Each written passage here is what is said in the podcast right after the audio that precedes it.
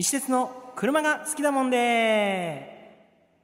はい、皆さんこんばんは、石鉄です。さあ、今日もやってまいりました。石鉄の車が好きだもんで。さあ、今日のテーマはこちら高速道路を走って分かった渋滞の秘密はこれかさあ、皆さん気になる内容になってきましたね。まあ、今月ね、9月ということもありまして、えーシルバーウィークも控えて、で、これからですね、まあ、あの、ちょっと暑さが和らいでいくことによって、どんどんどんどん皆さんね、えー観光の方、ドライブとかね、えー旅行にお出かけになるんではないでしょうか。そこでね、やっぱり、まあ、どうしても出てくるのはね、この車での移動、そして渋滞。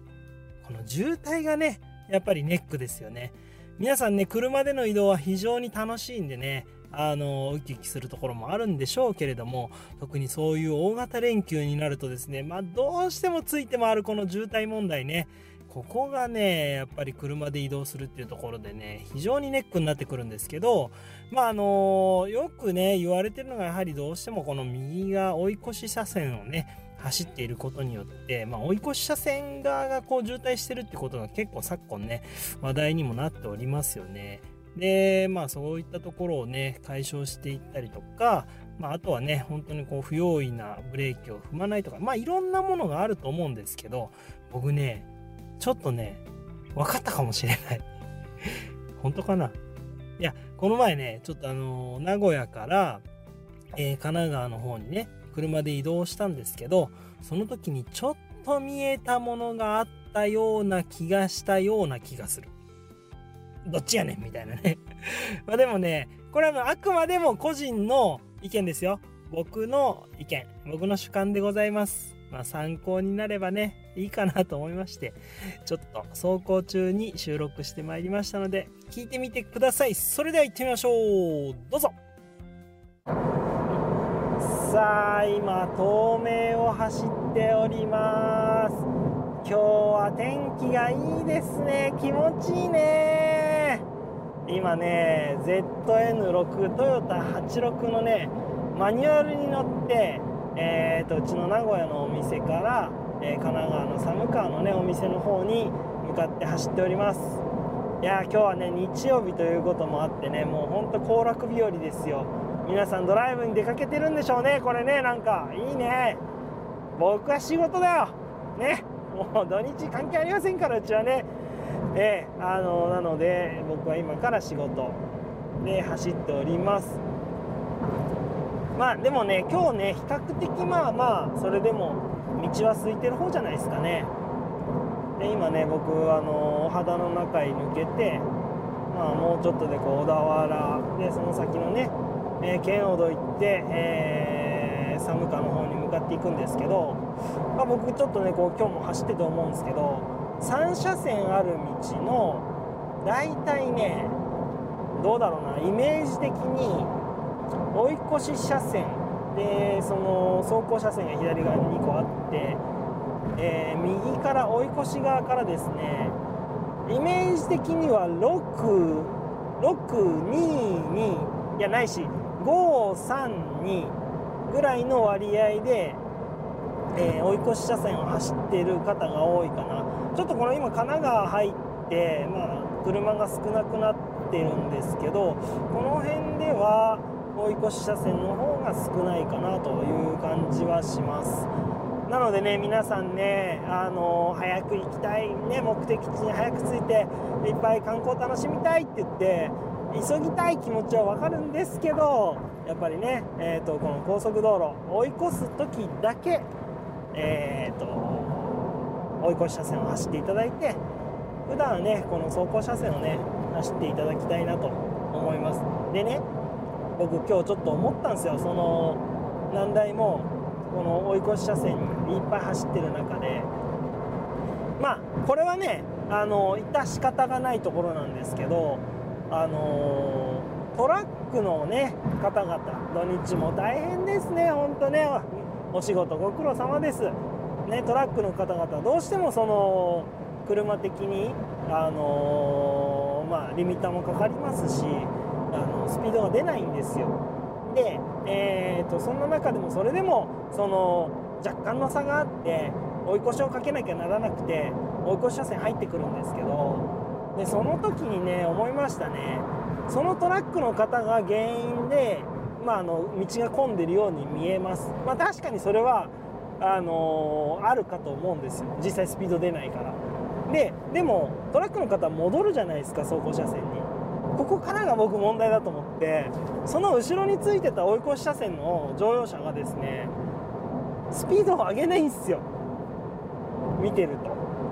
だから何キロ？大型で100キロとかなのかな？分かんないけど。えっ、ー、とリミッター効くじゃないですか。でそのリミッター効いた状態の速度のまま、えー、大型車が走行車線に戻ってもその追い越し車線にいる乗用車がねずっとその速度のままなんですよ。でこれやってると何が起こるか。まあその厳密に言うともうちょっと速いですよ。だからあの大型車で詰まってるってことはちょっとそれよりも速いんだけど、まあ、そんなに極端に加速しないんですよね。だから本当に100わかんないけど105キロとか10キロいかない程度だと思うんですけどえーとそれをするとですねまたそのちょっと先でですね大型のトラックの方が追い越しをかけてきて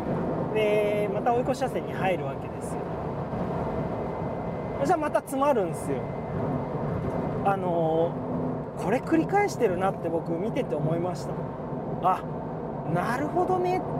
その大型車が悪いんじゃなくてその大型車の後ろにいた人がその今ほら新東名だったら110キロ120キロか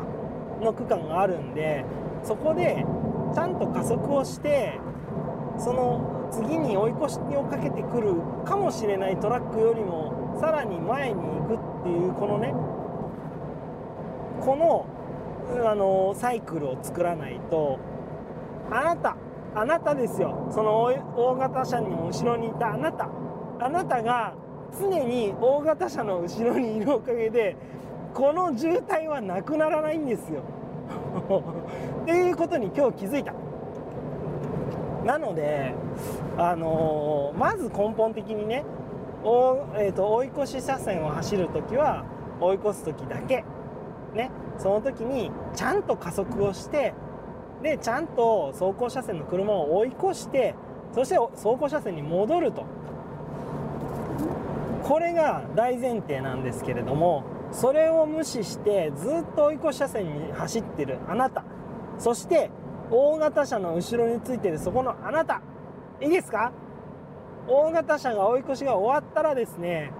是非ちゃんとそうあの制限速度内で加速をしていただいてそしてえーと、また走行車線に戻ってください。これをしないとですね永遠に渋滞します。はい。なのでまあ僕分かんないですよ。専門家ではないんでもう本当に肌感覚で言うとえっ、ー、と追い越し車線が3とか2ぐらい。で走行車線ね12とあってそれが分かんないけど53とか。ねそれぐらいにしないとこのね渋滞は解決しないのかな。まあもちろんこんな簡単にいかないと思うけどあのなんか今日ね見てて思いました。ああこうやって俺ら詰まってんだなって思ってなんかもうちょっとねそこスムーズにいけばせっかく今新東名がね120キロまで出れ出せる場所もできたんだからで車のね性能もタイヤの性能も上がって昔みたいに事故しなくなってきたんですよ。だからそうやって制限速度が上がってるにもかかわらずあなたのね、あなたのその走り方が渋滞を起こしてる可能性があるということをですねちょっとだけ頭の片隅に置いていただきたいなと思います。さあねもうあのイライラしないでくださいね皆さんね。道路はねみんなのものです。ねあなただけのものではない。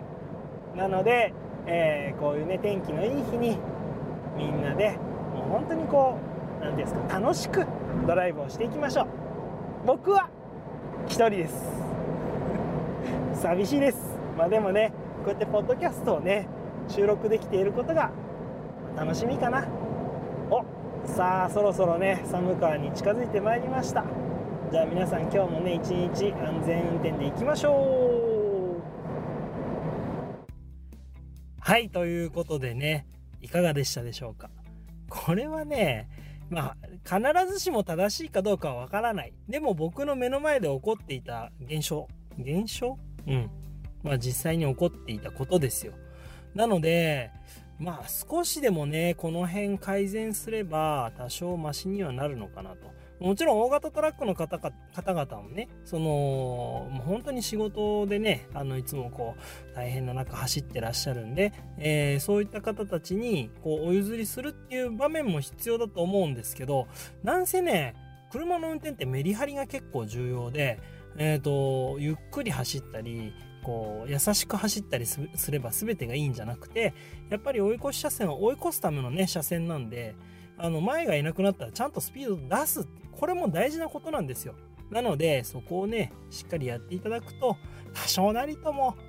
ね、渋滞が緩和する可能性があるかなというところで、ちょっと気づいたことをお話しさせていただきました。まあこんな話でね、えー、皆さんどういうふうに感じられるか、どういうふうに思われるか、そういったこといろいろあると思いますので、えー、もしね、この、いやいや、石鉄これ違うんじゃないとか、いやいや、確かにそういうのあるよねとか、そういったことございましたら、えっ、ー、と、僕の SNS の方にね、ぜひね、コメント、え DM の方いただければなと思います。そしてね、えっ、と、YouTube の方も日々、配信しておりますので、石鉄チャンネルの方、ぜひチャンネル登録をいただければと思います。さあ、ということでね、今日はこんな話題を、えー、させていただきました。次回もね、またお送りしていきますので、お楽しみに。それでは皆さん、またお会いしましょう。さよなら